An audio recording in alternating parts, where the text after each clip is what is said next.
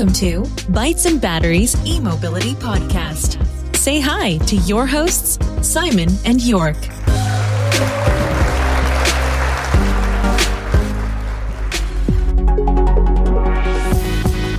Der Bytes and Batteries Podcast wird dir präsentiert von den Klickleuten, deiner Online-Marketing-Agentur für E-Mobility. Sichere dir jetzt 20% E-Rabatt. Mehr unter klickleute.de slash e-mobility.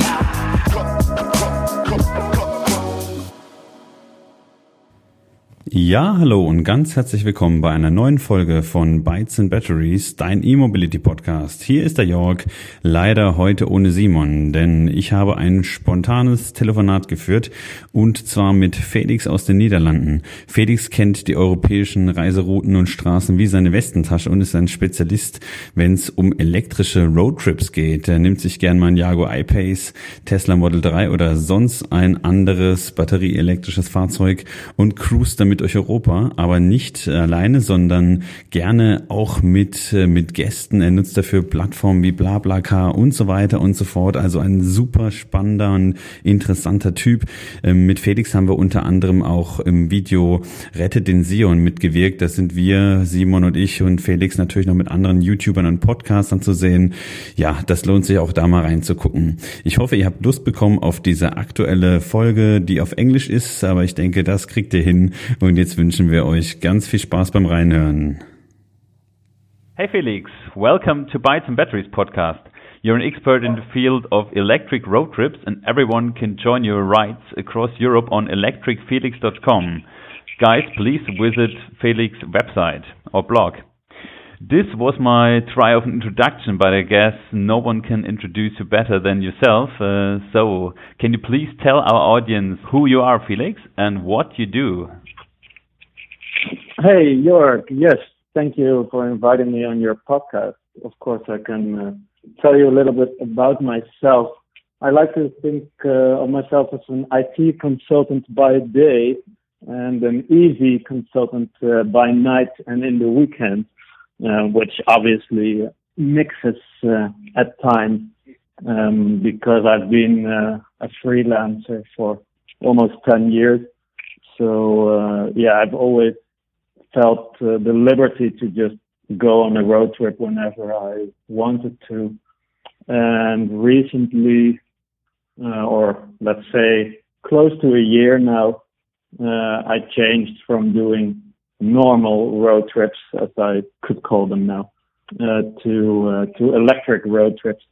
And um, yeah, it's really it's really been a wild ride because there were some moments in the past that introduced me to e-mobility at times, and I've used it around the city a lot for, for many years, uh, but just never really thought of it as uh, as an international thing.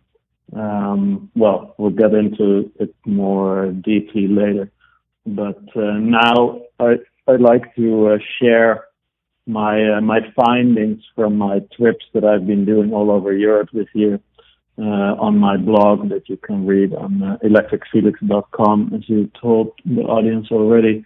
And also, yeah, it's not just a blog, but it's really also meant as, um, yeah, as a place where people can actually go for advice.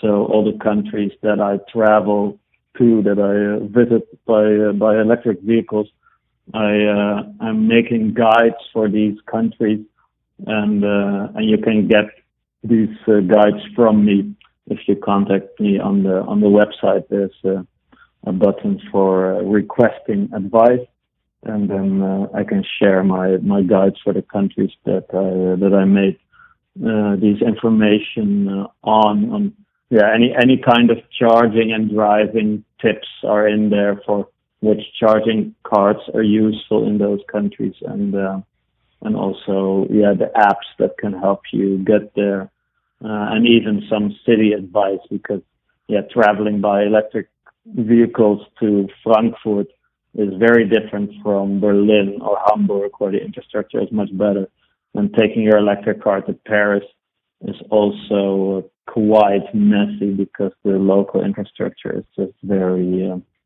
yeah it's it's not really organized well. But anyway, there have been um, many things going on in the electric scene, and yeah, I write about it on my blog, and I started a newsletter.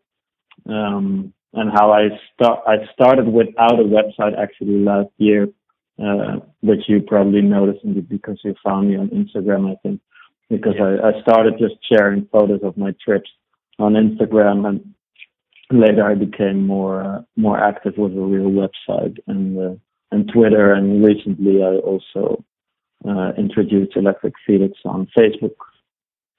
Ah, cool. And um, as as I've seen on the website, um, there's also a real form request EV travel advice. So you just have to enter your email.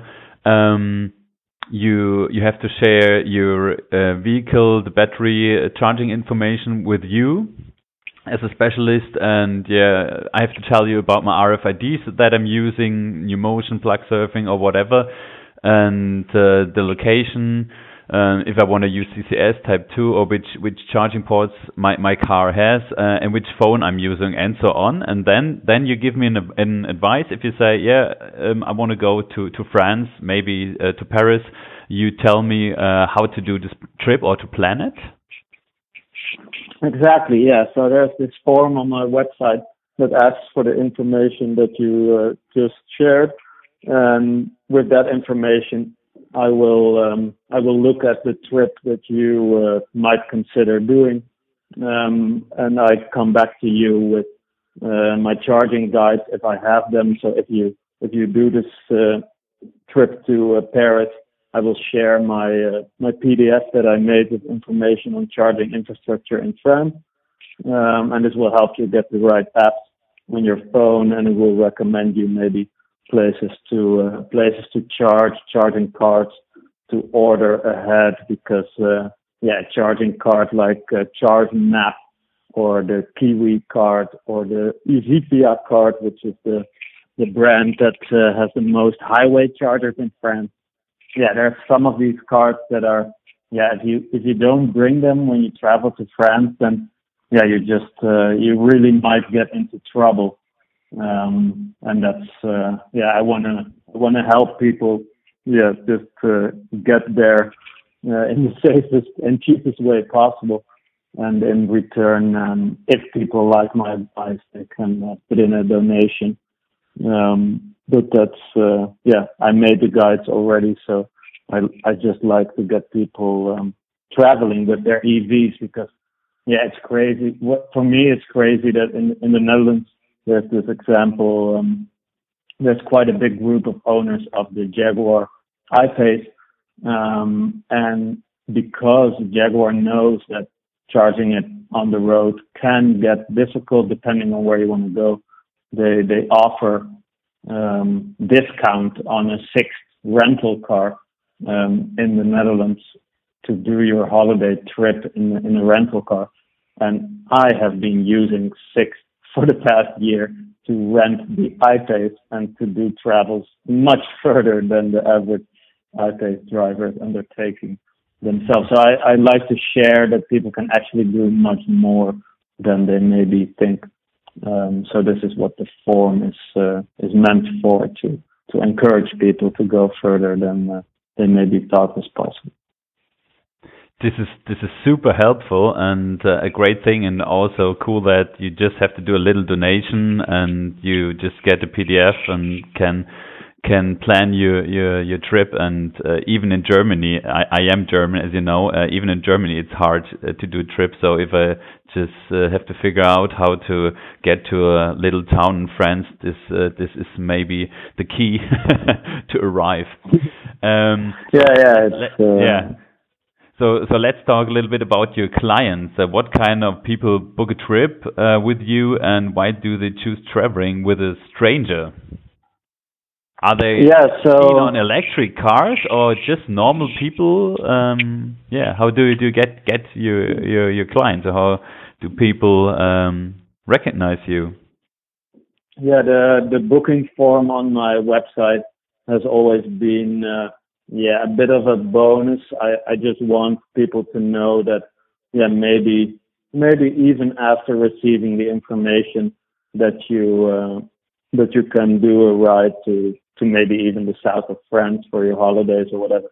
Um, that maybe people are still thinking like, well, I don't know if I should do that. I don't know if I want to order all these charging cards. I don't want to mess around with all these apps on my phone. Um, so there lies uh, my my thing. Like I I really like to get as much experience uh, driving around Europe uh, with any EV possible. So this is also what the booking form is meant for to actually create more travel opportunities for myself. Um, and yeah, to my surprise, it, it, has been a bit of a bonus on my website. Like I, I get more requests for advice uh, than people that actually uh, book me as a driver. It's also a very different uh, deal, of course. Um, but actually, yeah, I've been quite surprised that uh, that there were actually uh, quite some people traveling with me this year. Um, sometimes it have been friends or friends of friends, um, or some uh, some businessmen that I knew through some uh, mutual friends. Um, but what also happens is that uh, any any travel I do um, for the past years, I think already seven or eight years ago, I um, I uh, signed up to uh, Mitfahrgelegenheit at the time, uh, a website where you can share your uh, long distance trip, uh, especially and nowadays. Um, this uh, this has become uh, BlaBlaCar uh, all over yeah. Europe. Um, but originally, I, I started with a German uh, road trip actually many years ago to Hamburg. And um, because I've been using the BlaBlaCar website a lot to uh, to share any kind of travel, I decided to also try and put my electric road trips on uh, BlaBlaCar because most of the time, even if I'm traveling with a friend, then then there's still uh, a, a back seat uh, free or so or so, and uh, and especially on trips to Paris and Berlin. Um, from Amsterdam, it's quite easy to find people, and I really feel that cars, when cars do long distance trips, they should be full um, because otherwise it, it just feels like a waste to me. So the cool thing is that I introduced many people that weren't really expecting an electric trip, even though I obviously tell them in advance. Um, that I introduced many people to uh, electric trips on BlaBlaCar this year, uh, some of whom became uh, sort of customers using the booking form uh, afterwards because I uh, I have physical uh, cards recommending my services to the world that I uh, that I give to yeah any any semi interested person that I meet. So uh, that helps me to get people in the car and then maybe they get a recommendation from a friend to book me. So to yeah, to most of the people that I traveled with, I uh, I wasn't a complete stranger, even though most of them were also not uh, close friends. Ah, okay, I see. And um, so you're using uh, Jaguar I-Pace. Uh, um, and what what was the first electric car you've you've driven before the I-Pace? Your first experience with electric cars? Yeah, the first experience, I, I've been thinking about it when I was setting up my website because I, yeah, I wanted a sort of uh, origin story, and and then I uh, I remembered actually that uh, that the first time that I was in a full electric car was actually um, a smart car in Amsterdam. Um, back, uh, I think eight years ago now, there was um, uh, in Amsterdam some people organized an electric car rally, and it was like a puzzle tour all through Amsterdam and around it. Um, and I signed up um, to uh, to actually participate um, in a, in a contest kind of way. So I won a ticket, and they gave me uh, the the car to go uh, smart electric car for for the day. Uh, and this was uh, almost eight years ago now.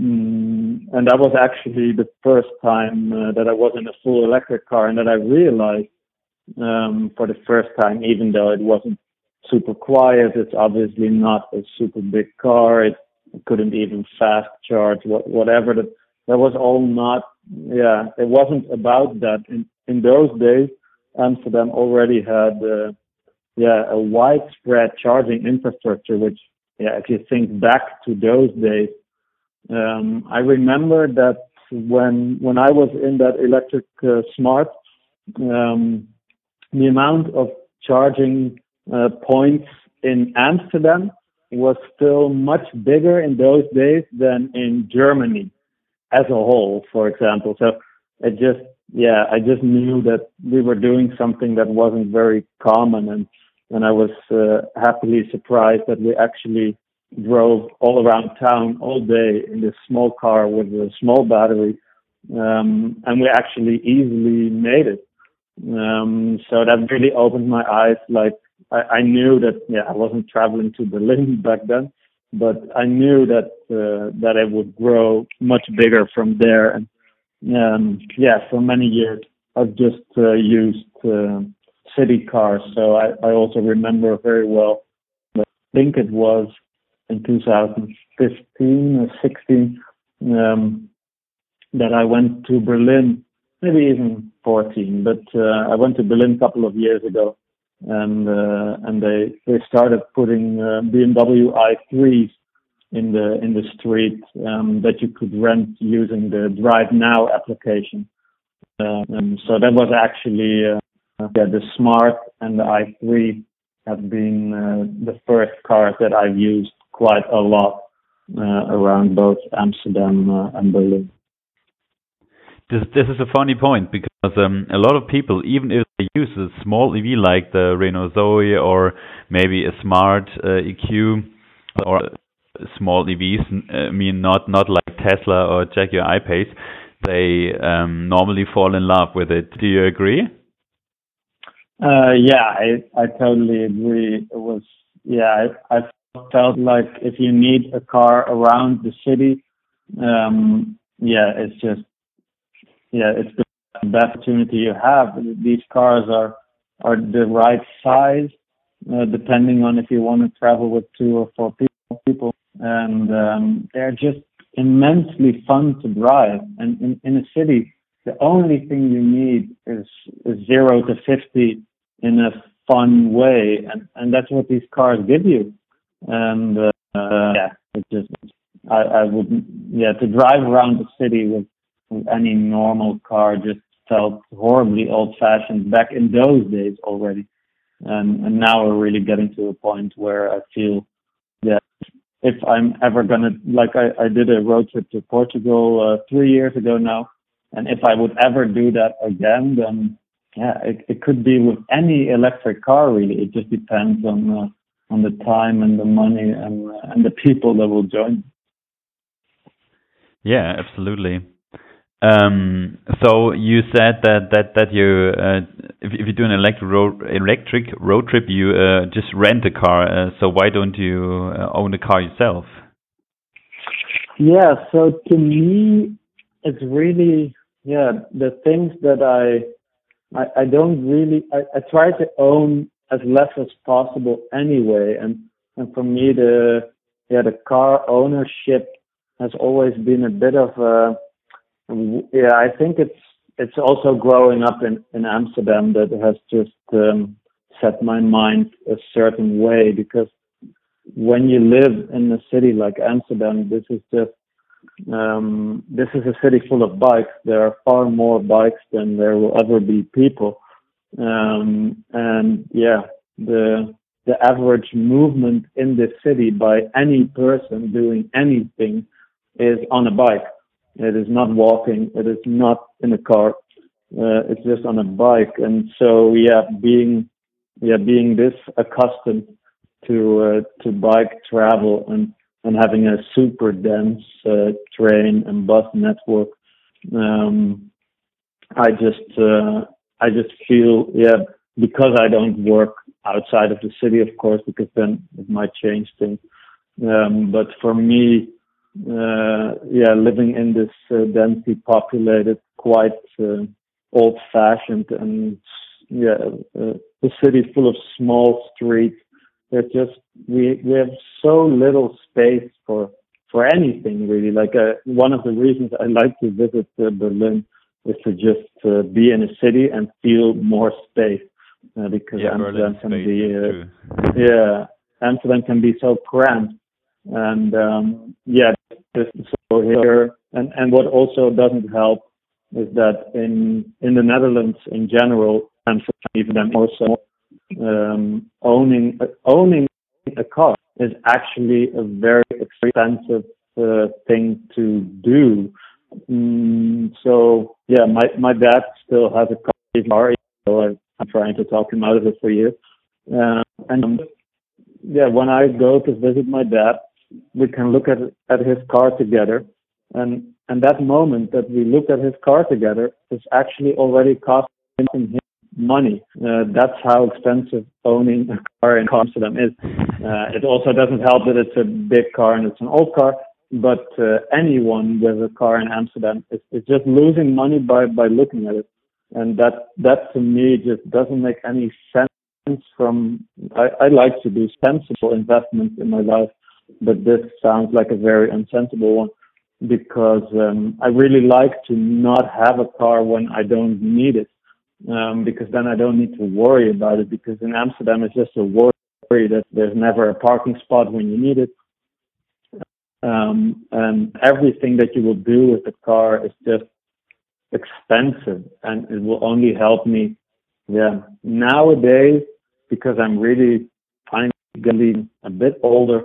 I have some friends who move out of the city, but most friends I can still visit uh, just jumping on my bike and uh, and in 15 minutes I'll be there. So there's just uh, there's not enough use cases for me in my daily life to um, to have a car for, and I love to travel by car. So yeah, as soon as anybody can talk me into a road trip, I'll uh, find something cool to rent. And I've been enjoying so many rental cars in the past 10 years.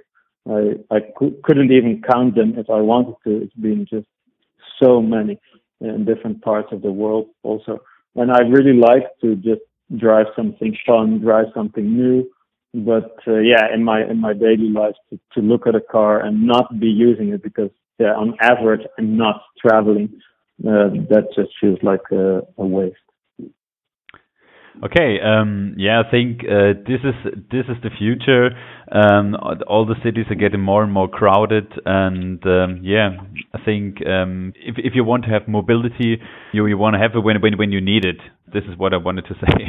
Uh, so Yeah, if you, if you own a car and um, yeah, you you pay and pay and pay and don't use it, you don't get parking spaces because the city's full of cars. Uh, yeah, this is always a point uh, Simon and me were discussing uh, in the podcast or um, when we talk to each other. So Simon, my podcast partner, who isn't uh, here today because he's a meeting, I told you before. Um, Yeah. and uh, he's doing the same. He's he's living in the city, um, using electric cars um, in a car sharing concept, or using a bike, uh, or he, uh, he also owns owns an e-bike. This is this is the future, I guess. Um, so, uh, but but you so, but, but yeah, but but you also said tr um, traveling in a car is still fun for you. Uh, so, is it the last big adventure to travel through Europe in a battery electric vehicle? Yeah, this uh, this is a good point because yeah, right now I also feel yeah we're in this phase of yeah many new vehicles being announced, and you see new partnerships, and you see uh, companies like Ionity building out this uh, European network, and yeah, I really feel like right now, yeah, it's still depending on where you go, uh, because in France it's it's much more difficult than if you had to to Austria, for example. Um, depending on where you go, it can be uh, an actual adventure. Um, and I I found out this year myself because um, yeah I went on a crazy trip uh, to Madrid in March to see uh, Ajax play and and had this ridiculous victory over Madrid that I will hopefully never forget about. Um, but that I did that in the in the electric uh, Jaguar when when yeah I think at, at that point I, I would believe if I was the first Dutch Jaguar to actually cross the Spanish border because it yeah it was it felt so adventurous to be there uh, when it was almost still uh, winter. I mean, spring was sort of starting, but didn't really feel like that when we were on the road at night. Um, and just yeah, the, the French and then the Spanish infrastructure. Um, yeah, I had to actually call several hotlines in Spain to actually get us to Madrid. Uh, it was it was a serious challenge, and then yeah, I'm I'm glad that on uh, in, on the the Spanish part we didn't have any BlaBlaCar passengers because it would it, yeah it wouldn't have been a good experience for them. It was really it was a serious adventure actually, um, but I loved it, and of course I I got lucky that we actually made it to Madrid in time, uh, and that we actually could still get our hands on some tickets for the match in time. Also because it was also this when we left on Saturday morning in Amsterdam, uh, visiting a friend in Paris, and then traveling to Bordeaux the day after, and then crossing into um, Spain. It was really all the time. Yeah, I, I was hoping that we would actually make it to be in Madrid by Tuesday afternoon but I was just unsure about it because we were going into uh, a territory I didn't uh, I didn't know, um, which was yeah, which really really uh, made it uh, a serious adventure, and I'm obviously super happy that we actually made it. Yeah. And um, yeah, that's uh, yeah, that that's really one of the things that makes me want to go to the east of Europe also uh, to find out how it is over there. Actually when I when I look on uh, on my favorite charging apps, uh, I'm all the time surprised that in places where I don't expect it, uh, from the looks on the map, it actually seems uh, like some countries where you don't expect it have actually a very decent infrastructure there. Um, so that makes me always curious to just um, yeah go on more trips to crazier further destinations and see uh, what's uh, what's ahead of it.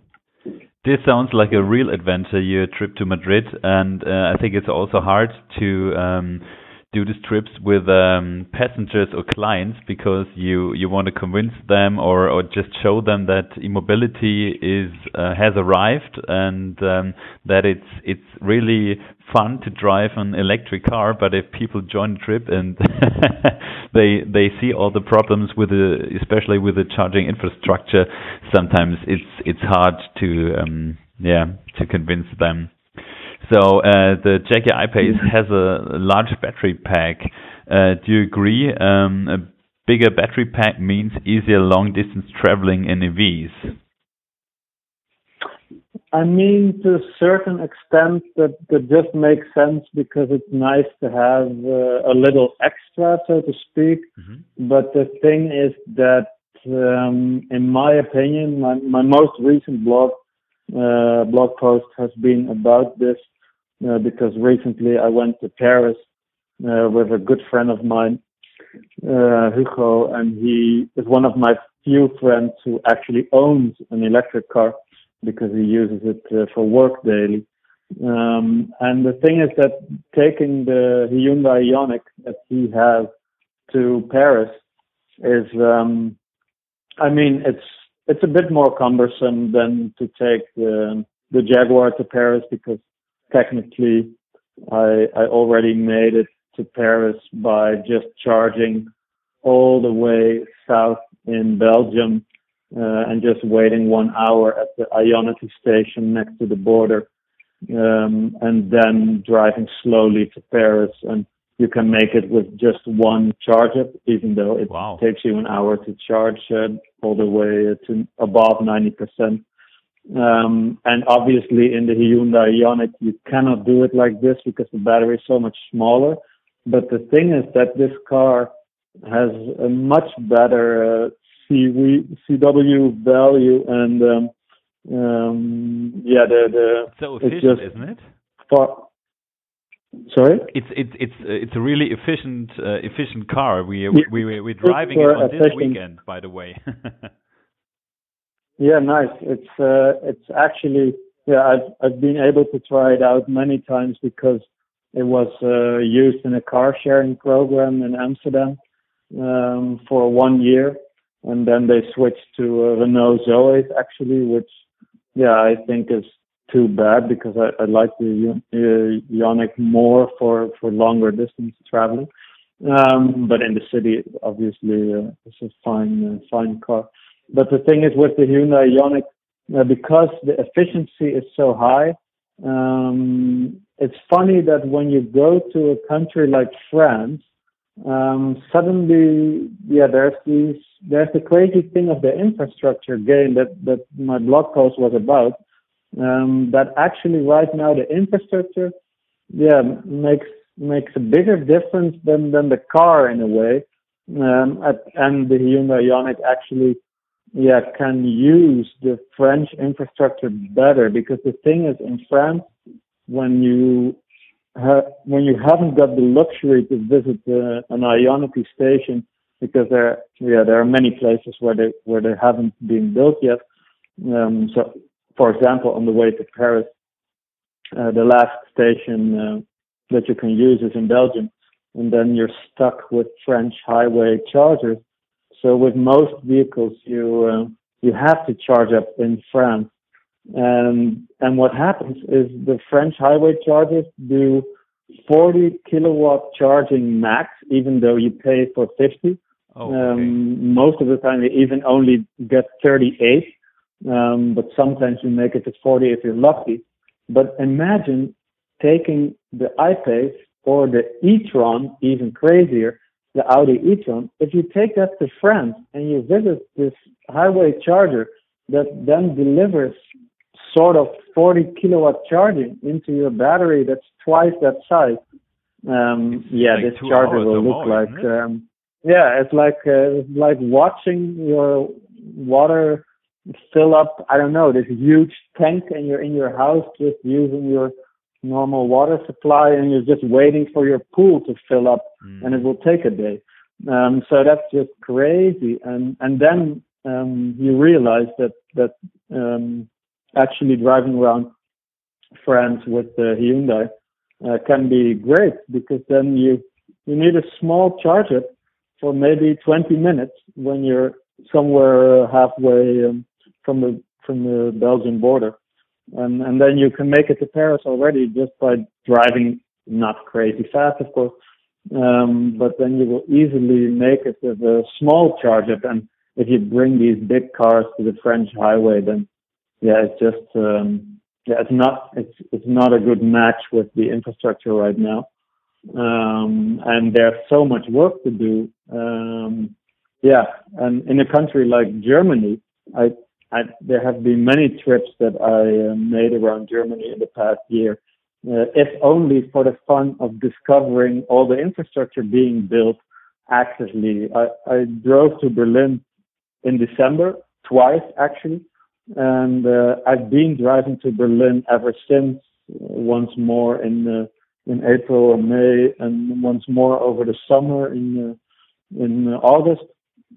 And the thing is that every time that I drive the I-Pace to Berlin, it's been more comfortable because there have been so many new charging stations opening. And I'm not even talking about one year yet. The first time that I did this was in December. And there have been so many new uh, places to charge up in the meantime that uh, yeah you can suddenly take the route through Hamburg if you would like because they're building many stations on that route even and um, yeah that was all not there if you just go back one year in time. So in Germany the the expansion of all the charging networks is going so fast now. But in France it's mainly Ionity building some stations. But France is a huge country, and yeah, there's much more fast charging infrastructure needed, and also at better prices. Huh. So still, it's it's all about uh, charging infrastructure, and even if it's developing, me, yes. we are not uh, not uh, there yet. no, no, and especially the redundancy part. I almost forgot to mention it. Um, in France, uh, you will almost always find one triple charger at the highway. Oh. And yeah, chances are that it's broken, chances are that it's busy, chances are that it's busy for a long time because it is going so slow. I mean, this is, yeah, redundancy is key and, and it's just not there. Yeah, on my on my trip to Berlin, I used uh, I used an app. It's called Route and Charge, and um, yeah, I just also u- used uh, some filters like um, yeah, I want to charge with um, with uh, 50 kilowatt um, Mm-hmm. and or more, and and also that I, that I want to have uh, CCS chargers with uh, two stalls because just like like uh, like you've said before, if if you're on a on a normal triple charger, there's only one and it's it's broken or uh, there's a Yeah. car charging like a Tesla with a Yeah. 100 kilowatt hours uh, battery pack, uh, you won't be able to to Mhm, travel mhm. um, and have to do Yeah. a large stop. So yeah, totally, it's it's all about the infrastructure. Yeah, this is a big part of the game still, and yeah, you see big differences around Europe already.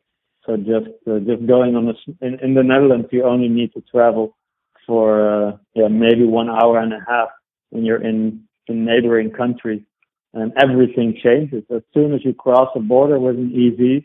Then suddenly you need different apps, different charging cards. Pricing can be crazy redundancy can be zero, everything can be broken, uh, the hotline cannot be reached because it's Saturday or Sunday or evening or in France, hotlines even shut down during lunch.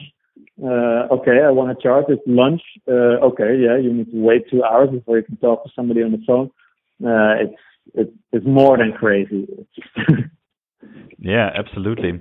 But um, we we don't wanna uh, we don't wanna pel- uh, tell people that that electric cars are not working and that uh, travel traveling No. Is not working. It's not like this, but um, yeah, it's um, it's developing, and I think um, yeah we're on a tipping point, and I think in one one or two years the problems from we have today maybe it's not like they erased, but uh, everything will getting better No, but with um, the it- it's only network getting better from here, Fastned, yeah.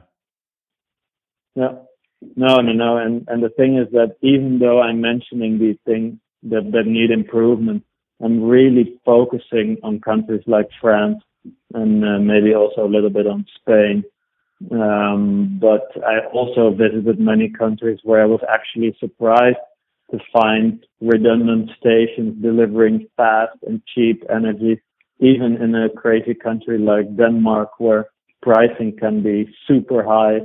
Uh, yeah, there were also some of the fast, fastest stations that I ever used, uh, and they were completely free, and they had four stalls, and they had all plugs ready, and happy people charging up their brand new electric cars, and everybody just super happy to talk to you and whatever.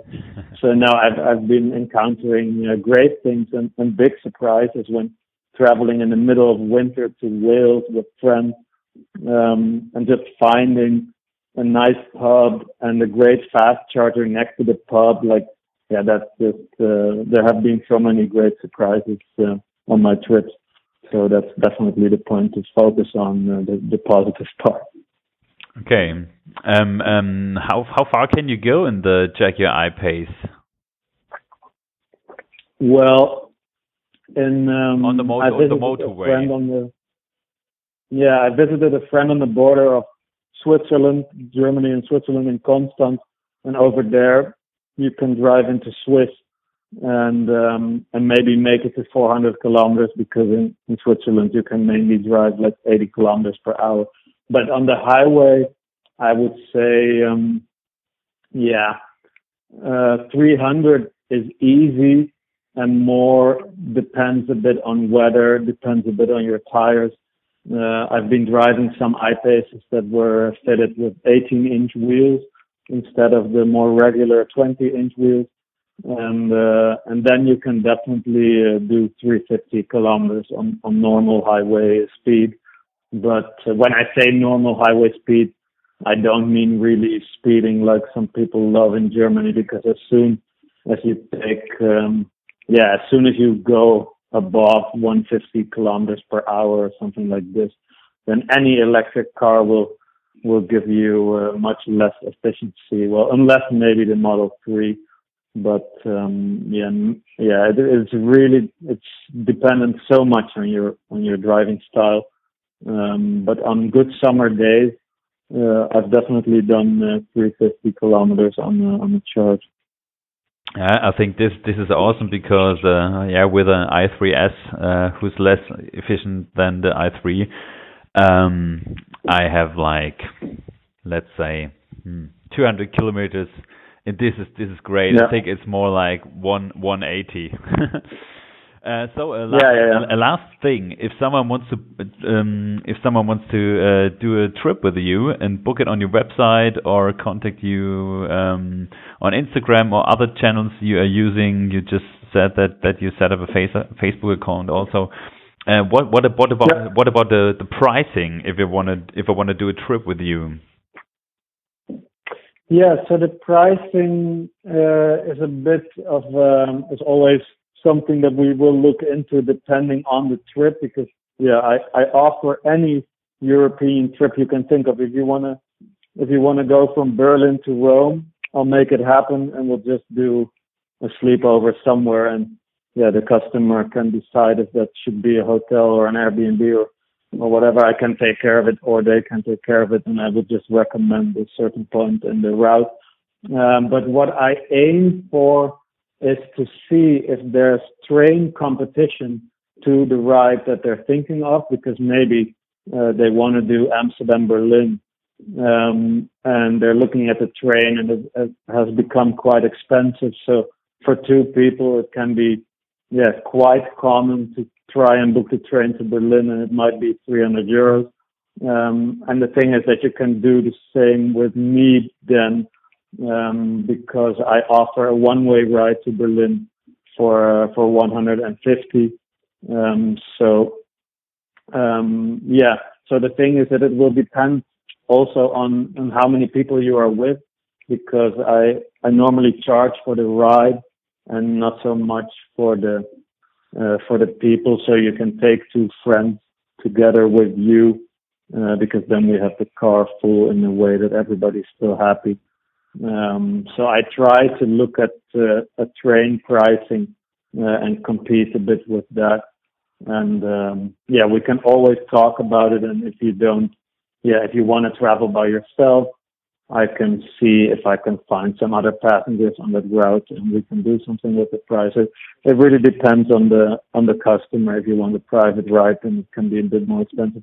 Um, yeah, and uh, and the planning because I since I don't uh, own the car, I will have to rent one. And yeah, if it's the middle of summer, then renting one can be a bit more expensive than in winter. Um, so it might uh, go up and down a bit. But we can always uh, just talk about it. And the thing is when you use my booking form, then uh, I will ask you about the budget for the trip. Uh, so you give me an idea about what uh, what you think is uh, right for you, and I, I will just tell you uh, upfront if that is a feasible price or not. This sounds like like a like a really good deal, and don't don't forget it. If you uh, ride by train, um, you have to get to the train station. You have to get from the train station on your destination to the the person you want to visit and all the stuff. So you're really doing it from house to house, and it's yeah. not it's not like uh, sitting in a crowded bus or whatever. It's a goddamn nice Jaguar I-Pace, so a luxury car, and uh, yeah, Absolutely. with a with a great person you can talk to. so Felix, thank yeah, you yeah, thank you very much um, for your time and being here in Bytes and Batteries podcast talking to me. Uh, it, it really was was a pleasure, and yeah, I just found you on Instagram, and I was absolutely fascinated um, when when I saw your photos and just uh, was wondering what, what what what kind of guy this is who's using an I-Pace, looking like a nice guy and not like a millionaire. so I just uh, yeah, checked out your website, and then it came up to me like, "Ooh, a great a great concept," and um, yeah, absolutely fascinating, and I was really excited talking here to you. Thank you very much. Yeah, thanks. Uh, thank you so much for inviting me. And this is it's funny that you mention it because this is exactly how I feel about sharing. Um, that actually by sharing anything in general, uh, everybody can get a better deal because this is the thing. Like I, I, I cannot, I, am not uh, gonna purchase uh, an I-Pace, but we can actually use an I-Pace to travel together to a nice destination, and everybody can uh, can get the best deal at the same time. I think. So that's uh, that's really one of the keys in sharing for me that uh, yeah that everybody wins. Cool. So go on electricfelix.com, book your electric ride across Europe, and yeah, have fun talking to Felix. Thank you very much. yes, thank you. And I wish you a great day.